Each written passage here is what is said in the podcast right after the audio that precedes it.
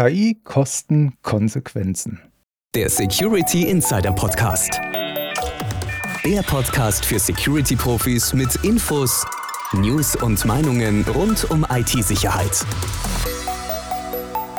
Und hier sind Peter Schmitz und Dirks Rocke. Hallo und herzlich willkommen zum Security Insider Podcast. Für Sie am Mikrofon ist Dirks Rocke und bei mir im virtuellen Studio sitzt wieder Peter Schmitz, der Chefredakteur von Security Insider. Hallo Peter, grüß dich. Hallo Dirk und hallo liebe Zuhörerinnen und Zuhörer. Schön, dass Sie wieder mit dabei sind beim dritten Security Talk 2023, bei dem wir die wichtigsten Security-Themen der letzten drei Monate Revue passieren lassen und einordnen. Ja, und bleiben Sie dran, denn darunter gibt es auch ein paar zweifelhafte Rekorde. Genau, aber jetzt ist erstmal Zeit für ein kurzes Wort unseres Sponsors. Der Security Insider Podcast wird Ihnen präsentiert von Bosch Cybercompare. Über 300 Unternehmen und öffentliche Stellen nutzen uns als unabhängigen Partner, um IT, OT und IoT Security Lösungen und Services zu beschaffen. Durch den methodischen Vergleich von Security-Maßnahmen und Angeboten helfen wir dabei, das Beste aus Ihrem Sicherheitsbudget herauszuholen. Wir entlasten Ihr Team, haben null Reseller-Verträge und können alle Anbieter in Ausschreibungen anfragen. Mit uns sparen Sie sich Zeit und Geld. Gleich informieren unter cybercompare.com slash security-insider. Ja, und da sind wir auch gleich wieder und können eigentlich gleich mit den zweifelhaften Rekorden anfangen. Und zwar geht es da um Microsofts Patch Days. Da mussten wir bereits im Juli den zweifelhaften Rekord vermelden, dass insgesamt 130 Sicherheitslücken behandelt wurden und das waren echt so viele wie lange nicht mehr. Ja, und im September näherten wir uns dann auch langsam dem jährlichen Rekordwert von 2022 an, aber haben den auch noch nicht ganz erreicht. Ähm, wie auch immer, neben der Quantität verdiente natürlich auch die Qualität der Schwachstellen eine eingehende Betrachtung und so folgten dann im Juli kurz auf unsere obligatorische Meldung zum Patch Day noch zwei weitere Berichte zu besonders schwerwiegenden Sicherheitslücken. Ja, zum einen ging es dabei um eine gravierende Sicherheitslücke in allen Windows- und Office-Versionen. Die nannte sich CVE 2023 und jetzt wird spannend 36884. Und die war tatsächlich zum Zeitpunkt öffentlich bekannt. Exploits waren verfügbar und Angreifer hätten das Ganze nutzen können, um über Office-Dokumente Schadcode einzuschleusen. In dem Kontext war dann insbesondere die Rede von der russischen Hackergruppe Storm 0978. Patches gab es damals noch nicht und wir reden zum Einsatz vom Defender und verschiedenen Registry-Einträgen.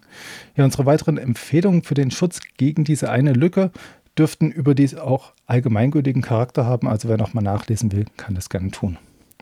Ja, und dann gab es noch die weiteren Gefahren, soll heißen, unter anderem hätte Ransomware Windows oder Outlook über weitere Lücken befallen können. Details und Abhilfe finden Sie in den Shownotes. Ja, weißt du, was mir auffällt? Wenn wir immer von kritischen Sicherheitslücken reden, dann gehen da, finde ich, leider andere Risiken oft unter, die mindestens genauso gravierende Konsequenzen haben können. Ich denke da zum Beispiel an die Sicherheitslücken, die im Juni in Microsoft Teams entdeckt wurden, mit denen Angreifer in der Lage waren, Malware über Teams direkt zu verbreiten. Oder ganz aktuell die Social Engineering Angriffe, vor denen das Microsoft Threat Intelligence Team seit Anfang August warnt. Da versuchen Cyberkriminelle über Phishing-Aktionen an die Zugangsdaten von Teams-Benutzern zu kommen. So können die Kriminellen dann recht einfach Malware innerhalb von Unternehmen verbreiten oder sogar sensible Daten stehlen. Genauere Infos dazu, was man beachten muss, welche Domains man unter Umständen auf die Blacklist setzen muss und weitere Tipps hat unser Autor Thomas Joos in einem wirklich informativen Fachbeitrag zusammengefasst. Auch zum Thema Teams und auch von Thomas Joos gibt es einen zweiten Artikel, den ich unseren Zuhörerinnen und Zuhörern gerne ans Herz legen möchte. Da geht es nochmal ganz gezielt um die unterschiedlichen Angriffsarten in Bezug auf Teams und vor allem um die Möglichkeiten, wie man das System mittels Microsoft 365 Bordmitteln deutlich sicherer machen kann. Aber ich bin ein bisschen abgeschweift. Wir waren ja bei den Patches und der August Patch Day, der hatte es für Microsoft wirklich in sich. Denn Microsoft hatte da nicht nur Ärger mit der US-Regierung, sondern auch mit den deutschen Exchange-Admins. In den USA wurde Microsoft vorgeworfen, durch Nachlässigkeit bei Sicherheitspraktiken einen Hackerangriff durch chinesische Hacker auf das Exchange-System der US-Regierung begünstigt zu haben, was ich finde ich ein ziemlich heftiger Vorwurf ist. Betroffen waren durch den Angriff wohl über ein Dutzend Systeme der US-Regierung und zahlreiche Exchange-Accounts von hochrangigen Offiziellen und sogar von US-Außenminister Anthony Blinken und Handelsministerin Gina Raimondo. Und als ob das alles nicht genug des Ärgers gewesen wäre, kam es dann auch auf Patch-Seite ganz dick. Im August Patch Day hatte Microsoft massenhaft Sicherheitslücken in Exchange geschlossen und verständlicherweise haben auch wir in unserem Patch Day Artikel allen Admins empfohlen, diese Updates möglichst zeitnah zu installieren. Ja, und was soll man sagen? Auf englischen Servern hat das Ganze problemlos funktioniert. Auf nicht-englischen Servern gab es Probleme und die waren so groß, dass Microsoft die Patches für nicht-englische Server kurzfristig zurückgezogen hatte. Das Problem mit den Patches war zwar nach ein paar Tagen gelöst, aber den Stress und die Arbeit hatten viele Admins trotzdem. Ja, was bedeutet denn das jetzt für unseren Standardratschlag? Du hast ja gesagt, wir haben wieder empfohlen, schnell und schleunigst die Patches einzuspielen und bei den englischen Servern hat es wohl auch geklappt, aber bei den deutschen nicht. Ähm, müssen wir jetzt den Vorschlag zurückziehen, beziehungsweise unseren Ratschlag oder um den Remainder erweitern, äh, auf eigene Gefahr testen Sie es bitte auf eigenen Systemen und dann auch auf den Versionen, die Sie nutzen. Äh, das auf jeden Fall. Also, weißt du, klar ist es ungünstig, wenn man einen Patch installiert und dann gibt es Probleme. Und natürlich sollte man sich darauf verlassen können, dass Microsoft oder jeder beliebige andere Softwareanbieter Patches und Updates liefert, die mit dem eigenen System reibungslos funktionieren. Aber jetzt ist Software nun mal ein komplexes Ding und deshalb lässt sich das eben nicht immer zu 100% garantieren. Am Ende ist es aber eben immer die Entscheidung und eben auch die Verantwortung des einzelnen Admins, ob ein Patch zum Beispiel erst einmal auf einem Testsystem installiert wird oder gleich auf dem Live-System. Diese Verantwortung, die kann niemand einem Admin abnehmen. Und meiner Meinung nach gibt es nichts Schlimmeres, als bekannte Sicherheitslücken nicht zu patchen. Denn eine bekannte Sicherheitslücke bedeutet innerhalb kürzester Zeit in Hackerkreisen auch verfügbare Exploits. Und dann hat man ein verwundbares System, das vielleicht sogar automatisiert angegriffen werden kann. Von daher kann ich nachvollziehen, wenn Admins wie in diesem Fall wütend sind über nicht funktionierende Patches. Aber mehr als darüber berichten und warnen, sobald es bestätigte Fälle gibt, können wir in dem Fall leider auch nicht machen. Mhm. Verstehe ich. Und es gibt noch ein weiteres Problem, was wir beschrieben haben, was man vielleicht auch so ein bisschen in die Eigenverantwortung von den ganzen Unternehmen schieben muss, wo man sich nicht 100% und blind auf die Anbieter verlassen sollte. Und zwar geht es da um einen gestohlenen Master Key bei Microsoft. Den hatten Cyberkriminelle aus China erbeutet. Das war die Gruppe Storm 0558. Und das schon mindestens im Juni. Das Gemeine dran war, mit dem Signing Key für Azure AD konnten die Angreifer Anmeldedaten für Kundenabos erstellen und somit auf Daten zahlreicher Anwender zugreifen. Betroffen waren Azure, Microsoft 365 und da insbesondere Exchange Online sowie Outlook. Tja, und wie konnte es jetzt dazu kommen? Offenbar war im April ein Signaturserver bei Microsoft abgestürzt und wie der Server halt so machen, die schreiben dann Crashdump, also ein Speicherabbild was man für die Fehleranalyse nutzen kann. Der fragliche Schlüssel, den die Hacker später stehlen konnten, ist halt auch in diesem Crashdump gelandet und hat auf diesem Wege dann auch an die Cyberkriminellen gelangt. Zu einem Übel haben die Sicherheitssysteme und Protokollierungsfunktionen auf Microsoft-Seite auch noch versagt und das Ganze ein bisschen einfacher gemacht. Und zum weiteren Übel kam hinzu, dass Microsoft den gestohlenen Key äh, ziemlich weitschweifig verwendet hat. Also in unserem Artikel heißt es äh, fast überall und warum das passiert ist und warum die den tatsächlich so weitschweifig verwendet haben, ist noch nicht ganz geklärt. Jetzt könnte man sagen, Microsoft hat es gemerkt und den Master Key mittlerweile gesperrt. Alles gut. Ist es nicht, denn die Hacker könnten natürlich Hintertüren bei den betroffenen Nutzern hinterlassen haben. Und ob diese Gefahr besteht, können die Nutzer, also die Organisation, Unternehmen, mit einem Playbook von Microsoft überprüfen. Mehr dazu verrät unser Artikel, den wir natürlich auch in den Shownotes verlinkt haben. Ein paar weitschweifendere, umfassendere Gedanken zum Thema Sicherheit und KI scheinen sich übrigens jetzt auch die Anbieter von künstlicher Intelligenz zu machen. Zuletzt zeigte sich Mark Zuckerberg auf der Connect 2023 betont zurückhaltend, soll heißen, er wolle die generative KI mit Meta thoughtfully, also mit Bedacht gebrauchen, anwenden und äh, entsprechende Funktionen auch etwas langsamer ausrollen, als man das gewöhnlich bei diesen ganzen Tech-Konzernen gewohnt ist. Begründung des Ganzen, man wolle Kunden und Marken nutzen, aber halt auch keineswegs schaden. Deshalb baue man jetzt auch Schutzmaßnahmen ein und setze auf Red Teaming. Apropos Red Teaming, darauf setzt auch der Anbieter OpenAI, denn der sucht jetzt genau für solch ein Red Teaming weltweit Experten auf seiner Seite, um die eigene KI sicherer zu machen. Was OpenAI dabei konkret im Sinn hat, können wir jetzt natürlich nur vermuten. Fundierte Anhaltspunkte könnte aber das Open Worldwide Application Security Project, kurz OWASP, liefern. Das hatte nämlich Anfang August die realen und schon jetzt existierenden Sicherheitsrisiken für Large Language Models zusammengestellt in Form einer Top 10, die wir umfassend thematisiert haben. Zunächst aber vielleicht ein Wort zu den Large Language Models LLM. Die sind ja seit ChatGPT in aller Munde und beinahe jeder fühlt sich irgendwie bemüßigt, zu irgendeinem Zeitpunkt irgendwas Fundiertes dazu zu sagen. Ja, und damit man wirklich fundiert mitreden kann, sollte man den Artikel natürlich auch lesen, denn der bringt uns alle erstmal auf einen gemeinsamen Stand, soll heißen, wir erfahren nicht nur, was LLMs sind, sondern auch, welche Techniken dahinter stecken. Die Stichworte heißen hier Autoregressiv oder Auto-Encoding. Also wer nicht weiß, was dahinter steckt, Schaut am besten in den Artikel rein. Und nachdem unsere Gastautoren der IT-Unternehmensberatung CyberSec Pilots die Natur der Sprachmodelle geklärt und erklärt haben, gehen sie dann auch endlich auf die zehn Schwachstellen und Mitigationsstrategien ein. Ja, angefangen von Prompt Injection über Supply Chain Vulnerabilities bis hin zu Model Theft. Ja, ich finde, das ist ein ziemlich nützlicher Artikel, in dem auch ich sicher noch einige Male nachschlagen werde. So, damit jetzt aber genug mit den Gefahren der KI, denn irgendwie soll ja auch noch erwähnt werden, es gibt wohl auch Anwendungen der KI, die die Sicherheit ein bisschen steigern. Interessant fand ich in dem Kontext jetzt aber auch, dass Pro und Contra da ziemlich dicht beieinander liegen. Ähm, ich denke da jetzt insbesondere an zwei Artikel eines Anbieters mit ziemlich konträren Titeln. Ja, stimmt. Ich erinnere mich. Wir hatten da einen Bericht über eine Studie von Proofpoint mit dem Titel The Board Perspective, bei dem Unternehmensvorstände von Organisationen mit mehr als 5000 Mitarbeitern aus verschiedenen Branchen und zwölf unterschiedlichen Ländern befragt wurden. Der Report hat dabei drei zentrale Bereiche untersucht. Zum einen die Cyberbedrohungen und Cyberrisiken, mit denen sich die Vorstände konfrontiert sehen. Zum zweiten die Bereitschaft, sich gegen diese Bedrohungen zu wappnen. Und zum dritten die Abstimmung mit den CISOs. Den Bereich, den du aber jetzt, glaube ich, meinst und der auch ausschlaggebend für den Titel des Beitrags war, ist das Thema KI-Systeme. Und da haben deutsche Vorstände den Missbrauch generativer KI-Tools wie eben ChatGPT für kriminelle Zwecke deutlich auf dem Schirm. 61 Prozent der deutschen Studienteilnehmer sehen in diesen Tools ein Sicherheitsrisiko für Unternehmen. Und das ist der höchste Wert in allen europäischen Ländern. Ein vermeintlicher Kontrast dagegen war der Artikel wie man mit KI den Wettlauf in der Cybersicherheit gewinnt, vom Proofpoint EMEA CISO Bert Skaletzky.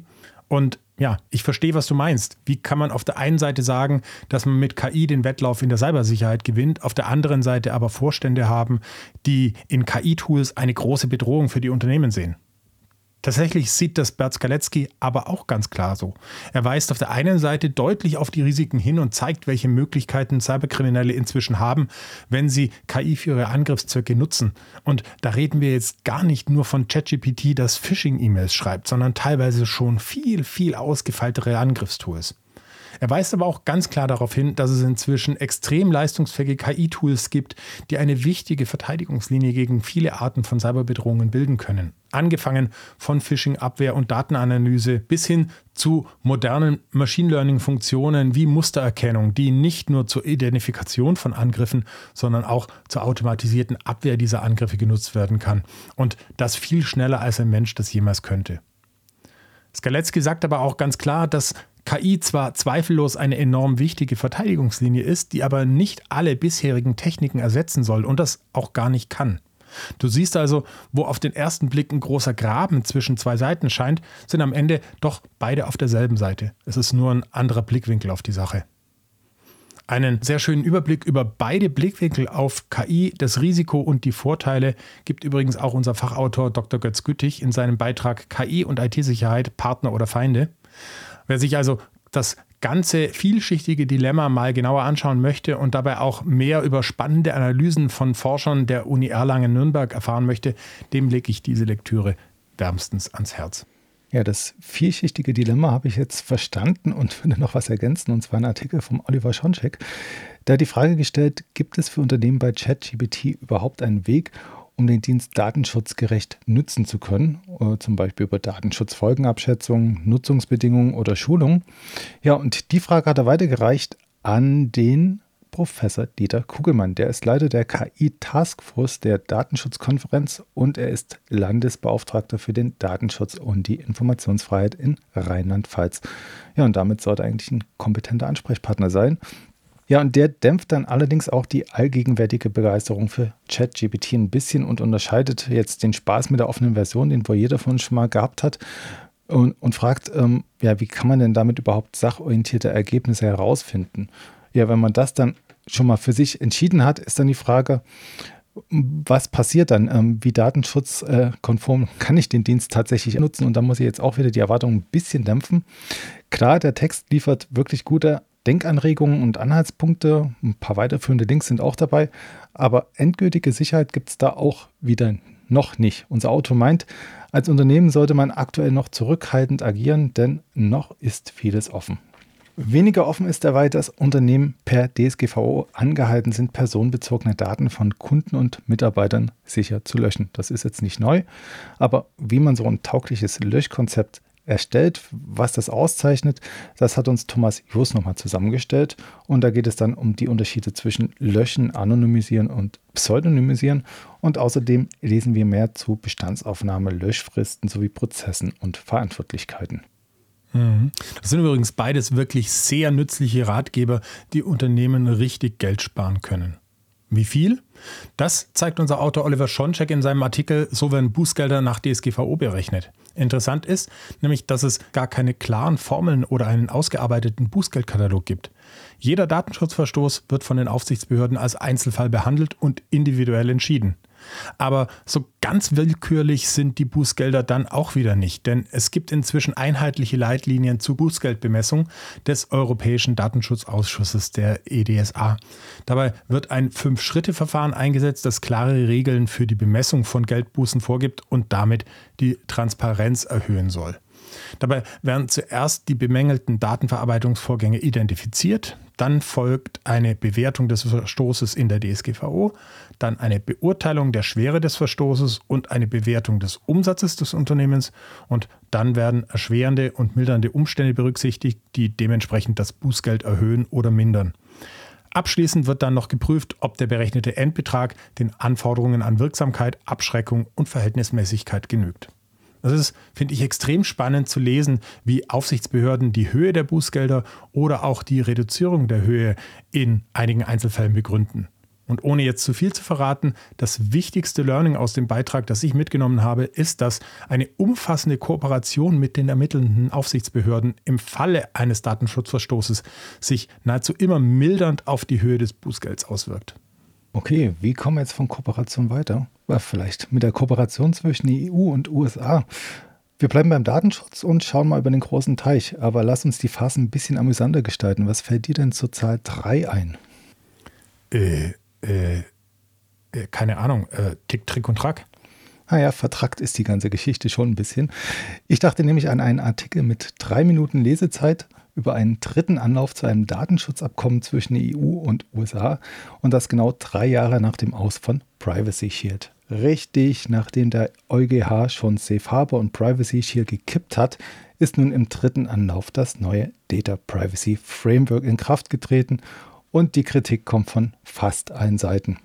Von EU und USA natürlich nicht, denn die wollen mit dem Datenschutzabkommen wieder einmal ein angemessenes Schutzniveau für personenbezogene Daten gewährleisten, die aus der EU an Unternehmen in Amerika übermittelt werden. Max Schrems, den kennt man ja schon von seinen Klagen gegen die vorherigen Regelungen, spricht von einer weitgehenden Kopie des gescheiterten Privacy Shield. Bitkom-Präsident Ralf Wintergast freute sich zwar grundsätzlich über mehr Rechtssicherheit, nach drei Jahren Hängepartie sei nun keine Einzelfallprüfung mehr nötig, sicher sei aber auch, dass die nun gefundene Neuregelung erneut von den Gerichten überprüft werden wird. Und der Europaabgeordnete Moritz Körner von der FDP wetterte einfach drauf los. Von der Leyen ist EU-Recht endgültig egal. Sie weiß, dass das neue Abkommen vor dem EuGH scheitern wird. Ja, ich glaube, es bleibt wirklich abzuwarten, wie schnell auch dieses Abkommen wieder in Grund und Boden geklagt wird. Mehr Bestand haben da wahrscheinlich andere wichtige Cyberregulierungen in Europa, wie zum Beispiel der Cyber Resilience Act, die EU-Richtlinie über die Resilienz kritischer Einrichtungen und natürlich die NIS-2-Richtlinie. Steffen Heide von Secunet hat diese drei wichtigen Richtlinien und ihre Bedeutung für die Cybersicherheit mal genauer angeschaut. Ich will an dieser Stelle jetzt nur mal das wichtigste Thema herausgreifen und das ist natürlich die NIS-2-Richtlinie. Denn hier tickt die Uhr für viele Unternehmen ganz gewaltig. Betroffene Unternehmen müssen strenge Auflagen erfüllen und beispielsweise Cybersicherheitsvorfälle nach fest definierten Vorgaben an die zuständigen Behörden melden. Unternehmen müssen außerdem ein aktives Risikomanagement einführen, sich an Standards für Netzwerk- und Systemsicherheit, Vorfallbehandlung, Krisenmanagement und zu sehenden Lieferketten halten. Und weil das alles nicht genug ist, muss das Ganze auch noch bis zum 17. Oktober 2024 in nationale Gesetzgebung umgesetzt sein. Das heißt übrigens nicht, dass die Bundesregierung dann noch bequem Übergangsfristen dazu packen kann. Nein, ab 18. Oktober 2024 müssen die Regelungen EU-weit greifen. Wer übrigens jetzt immer noch nicht weiß, ob das eigene Unternehmen von NIS2 betroffen ist, sollte das wirklich zeitnah mal prüfen. Eine Möglichkeit ist ähm, ja eine Webseite der wirtschaftsberatenden Kanzlei Reuschler. Die hat unter NIS2, also NIS2 check.de einen Quick-Check zur Anwendbarkeit der neuen EU-Richtlinie für Cybersicherheit online gestellt, mit dem man nach wenigen Klicks weiß, ob man in Hektik ausbrechen muss oder ruhig durchatmen kann. Und weil wir gerade so schön dabei sind, würde ich ganz gerne noch einen zweiten spannenden Aspekt der NIS2-Richtlinie ansprechen, den Dr. Matthias Bender in einem Artikel beschreibt. Es geht dabei um die persönlichen Haftungsrisiken aus der NIS-2-Richtlinie. Dr. Bender ist Leiter Competence Center of Productivity and Applications beim Systemhaus IT-Haus und er beschreibt einen bislang, finde ich, eher untergegangenen Aspekt der NIS-2-Richtlinie, nämlich dass mit NIS-2 eine persönliche Haftung von Führungskräften eingeführt wird, die für Verstöße gegen die Einhaltung der Richtlinie verantwortlich gemacht werden können. Und bemerkenswert finde ich da auch, dass bei Verstößen in Unternehmen, die als wesentliche Einrichtungen zählen, Personen sogar die Wahrnehmung von Leitungsaufgaben auf Geschäftsführungs- bzw. Vorstandsebene untersagt werden. Ja, nach all der Dringlichkeit, die du jetzt äh, wirklich betont hast, fühle ich mich fast ein bisschen schlecht, äh, mit so einer kleinen Meldung um die Ecke zu kommen. Fand ich allerdings auch ganz interessant. Und zwar geht es um einen Vorstoß der EU-Länder. Die wollen nämlich digital vernetzte Geräte künftig besser vor Cyberangriffen geschützt sehen. Das betrifft jetzt private Überwachungskameras oder smarte Kühlschränke. Ganz so akut ist das Thema anscheinend noch nicht weil was Hersteller konkret dafür tun sollen, das müssen die EU-Staaten und das Europaparlament noch genau aushandeln. Ja, und in Richtung Smart und IoT zählen auch die vom BSI veröffentlichten IT-Grundschutzbausteine 13 und 14. Die betreffen nämlich technisches Gebäudemanagement sowie Gebäudeautomation. Da werden jetzt die Mindestmaßnahmen abgebildet, die Kritis-Betreiber erfüllen müssen aber es gilt auch für börsennotierte Unternehmen, die sich damit auseinandersetzen müssen. Äh, konkret geht es um Asset-Inventare, Monitoring und Reduzierung des Netzwerkverkehrs, aktives Schwachstellenmanagement, Zugangskontrolle und Protokollierung. Ebenfalls vom BSI kam kürzlich auch der finale BSI-Standard 200-4 Business Continuity Management. Es ist die Modernisierung des bisherigen BSI-Standards 100-4 zum Notfallmanagement. Der neue Standard soll nun insbesondere auch unerfahrene Anwenderinnen und Anwender ansprechen durch ein Stufenmodell und umfangreiche Hilfsmittel. Zugeschnitten ist der neue BSI-Standard 200-4 auf Institutionen beliebiger Art, Branche und Größe. Und obgleich der neue Standard auch alleinstehend anwendbar ist, gibt es, und das ist jetzt eine große Neuerung, Synergiepotenziale zu weiteren Managementsystemen wie dem IT-SCM oder dem ISMS oder weiteren BSI-Standards ähm, verwiesen wird auf 200-1 und 200-3. Mhm. Jetzt hast du so oft vom BSI gesprochen und den Elefanten im Raum doch wieder geschickt umschlichen. Ja, gut, dann muss wohl ich ran. Das elefantöse Thema ist natürlich der ehemalige Leiter des BSI, Arne Schönbohm, ja, der Ex-Chef des Bundesamts für Sicherheit in der Informationstechnik, der fordert nämlich vom ZDF wegen der Satiresendung ZDF Magazin Royal von Jan Böhmermann die ihn den Job gekostet hat, eine finanzielle Entschädigung von 100.000 Euro.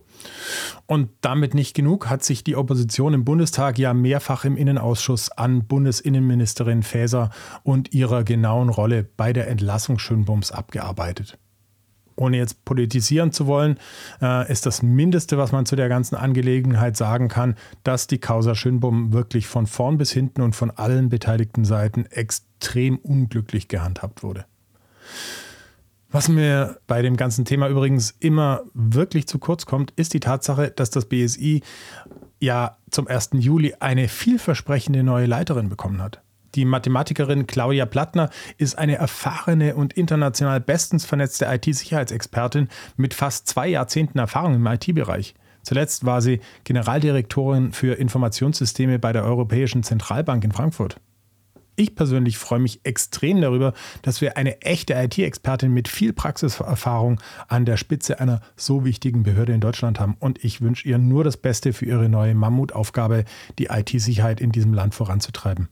Mal schauen, vielleicht haben wir ja Glück und dürfen Frau Plattner demnächst mal bei uns im Podcast-Studio begrüßen. Ja, wäre nicht schlecht. Ähm, nach der Mammutaufgabe würde ich mich jetzt nochmal kurz dem Elefanten im Raum annähern, äh, nicht um nachzutreten, sondern nur um den guten Übergang zu kriegen, weil die Nancy Faeser ist ja damit auch beschäftigt zu erklären, nicht den Verfassungsschutz auf den Arne Schönbaum angesetzt zu haben. Und äh, damit ist es jetzt auch genug. An Spekulation beteilige ich mich nicht, sondern bleibe bei den Fakten. Und mein Stichwort ist in dem Falle Verfassungsschutz. Was man nämlich mit Gewissheit sagen kann, ist, das Bundesamt für Verfassungsschutz hat den Verfassungsschutzbericht 2022 vorgestellt und darin auch relevante Themen der IT-Sicherheit aufgegriffen. So berichtet die Behörde von konkreten Ausspielversuchen zu Sabotagezwecken und warnt vor staatlich gesteuerten Cybergruppierungen, versteckten Kameras sowie Drohnenüberflügen. Wie sich Unternehmen konkret wappnen können, verrät das Bundesamt natürlich auch.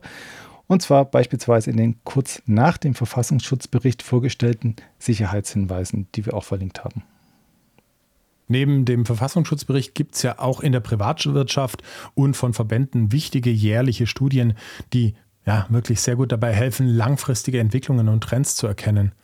Eine der wichtigsten und international am häufigsten zitierten Studien ist der Data Breach Investigation Report, kurz DBIR, von Verizon Business. Verizon Business ist quasi der Geschäftskundenbereich des multinationalen Kommunikationskonzerns Verizon Communications und die veröffentlichen seit 2008 jährlich eben eine Untersuchung über Cybervorfälle unter ihren Kunden.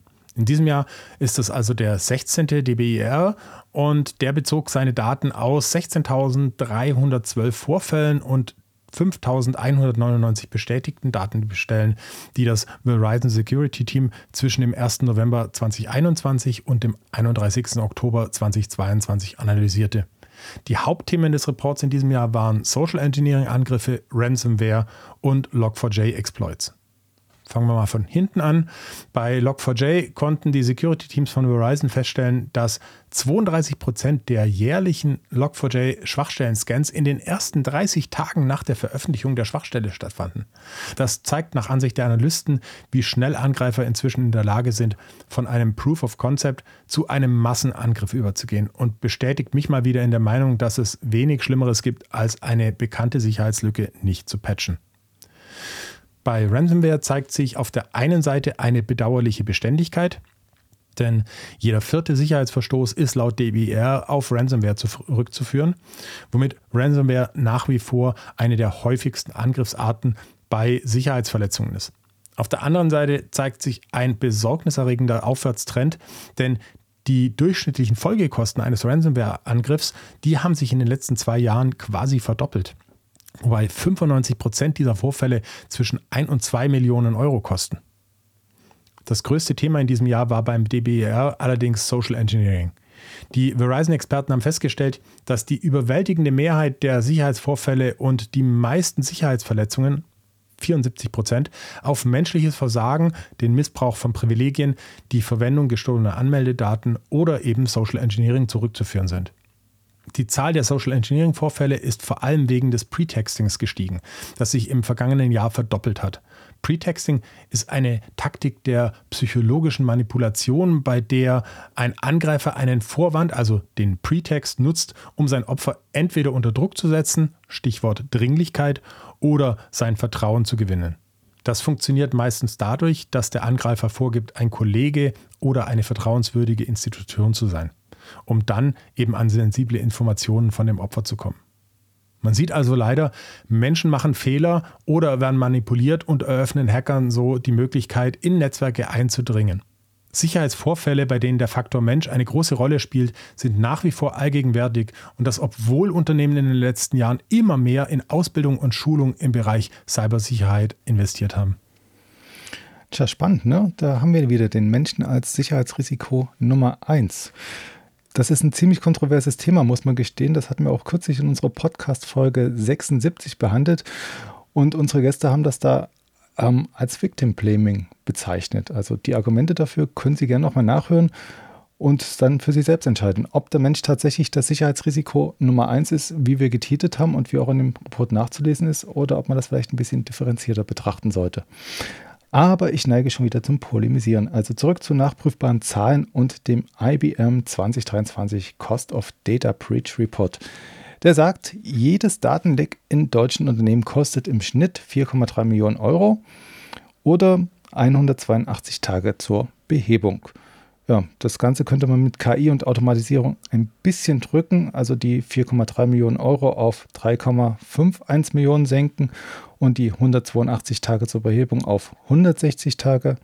Aber das ist immer noch ziemlich hoch, wenn du mich fragst. Aber frag lieber nicht, sondern verrat uns, kann man denn mit IBMs Zahlen noch ein bisschen mehr anfangen, die vielleicht mit denen der Bitkom-Studie zum Wirtschaftsschutz 2023 in Relation setzen?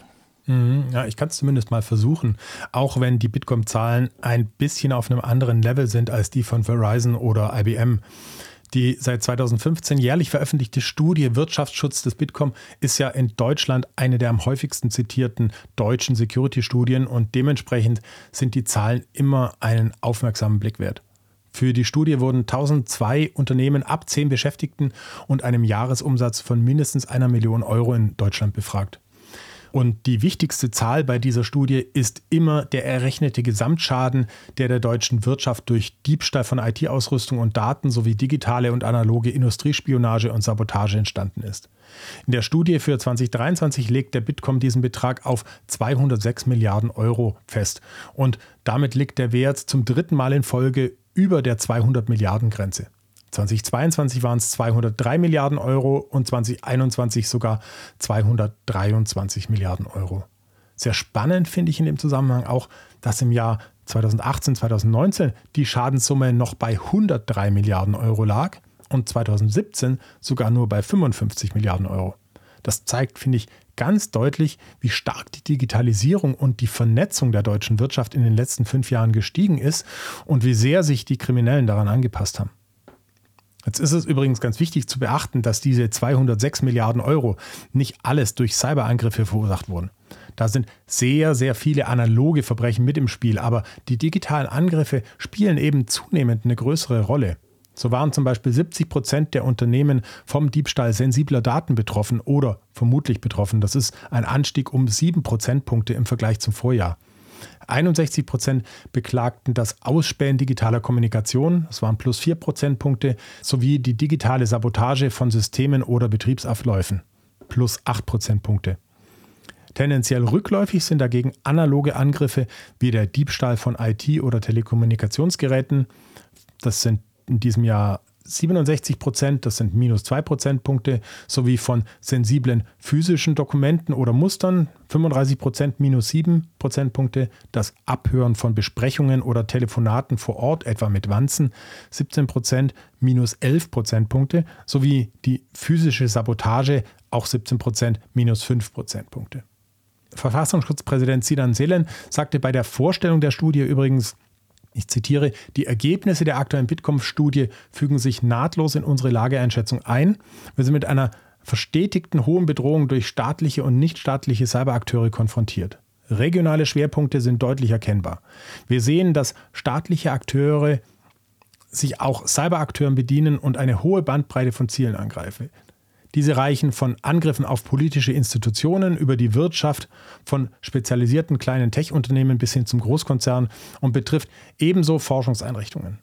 Die Gegner haben einen langen Atem und gehen immer aggressiver, professioneller und agiler vor. Unsere Antwort auf diese verstetigte Bedrohung ist eine deutliche Stärkung der Kooperation mit unseren Partnern, die schnelle Detektion und Reaktion auf erkannte Angriffe und fortlaufende Anpassung unserer Abwehrmaßnahmen. Bitkom leistet mit dieser Studie einen wertvollen Beitrag im Rahmen dieser Abwehr- und Härtungsstrategie. Zitat Ende. Ja. Und mit diesem Zitat wären wir dann ja noch nicht ganz am Ende, Dirk, ne? Ja, leider muss man diesmal sagen, denn es geht noch um einen ja, berüchtigten Cyberakteur, wie man heutzutage sagen würde. Es geht um Kevin Mitnick, auf den wir leider einen Nachruf haben schreiben müssen. Der galt ja zu Lebzeiten als Inbegriff des Hackers und gilt es eigentlich auch jetzt noch, weil er selbst in die bestgesichertsten Computersysteme in den USA eindringen konnte im Laufe seiner Karriere. Am 16. Juli 2023 ist Mitnick nun infolge einer Krebserkrankung verstorben und seine Weggefährten werden ihn auf jeden Fall in Erinnerung behalten als intelligenten und humorvollen Menschen mit außergewöhnlichen Fähigkeiten. Ja, und uns bleiben zumindest seine Bücher. Ja. Ähm, ich kannte den Namen Kevin Mitnick schon früher, also so in meiner Anfangszeit als IT-Journalist, aber so richtig aufmerksam geworden auf das, was er eigentlich alles gemacht hat, bin ich tatsächlich erst durch das Buch und den Film Takedown über die Verhaftung Kevin Mitnicks und in der Folge dann eben auch durch seine Bücher, die er zusammen mit William S. Simon geschrieben hat und auch seine Autobiografie Ghost in the Wires von 2011. Persönlich getroffen habe ich ihn übrigens mal als Keynote-Speaker für das Security Awareness Unternehmen KnowBe4. Und was mich am meisten an ihm beeindruckt hat, war sein klarer und analytischer Blick darauf, mit welchen einfachen Mitteln sich Menschen und Systeme oft dazu manipulieren lassen, genau das zu tun, was sie nicht tun sollen. Ja, aber damit sind wir jetzt wirklich am Ende dieses Security-Rückblicks auf ein ereignisreiches drittes Quartal 2023 angekommen. Wenn Ihnen die Folge gefallen hat, dann abonnieren Sie uns, sprechen Sie über uns und empfehlen Sie uns Ihren Freunden und Freundinnen, Kolleginnen und Kollegen. Wir freuen uns wie immer über jeden neuen Zuhörer und Abonnenten. Ich hoffe, Sie sind bei unserer nächsten Folge des Security Insider Podcast wieder mit dabei. Und bis dahin bleiben Sie sicher, bleiben Sie gesund und bis zum nächsten Mal. Tschüss. Das war der Security Insider Podcast, der Podcast für Security-Profis mit Infos, News und Meinungen rund um IT-Sicherheit. Ach ja, und falls auch Sie Zeit und Mühe in der IT-Security sparen wollen, dann besuchen Sie cybercompare.com/security-insider.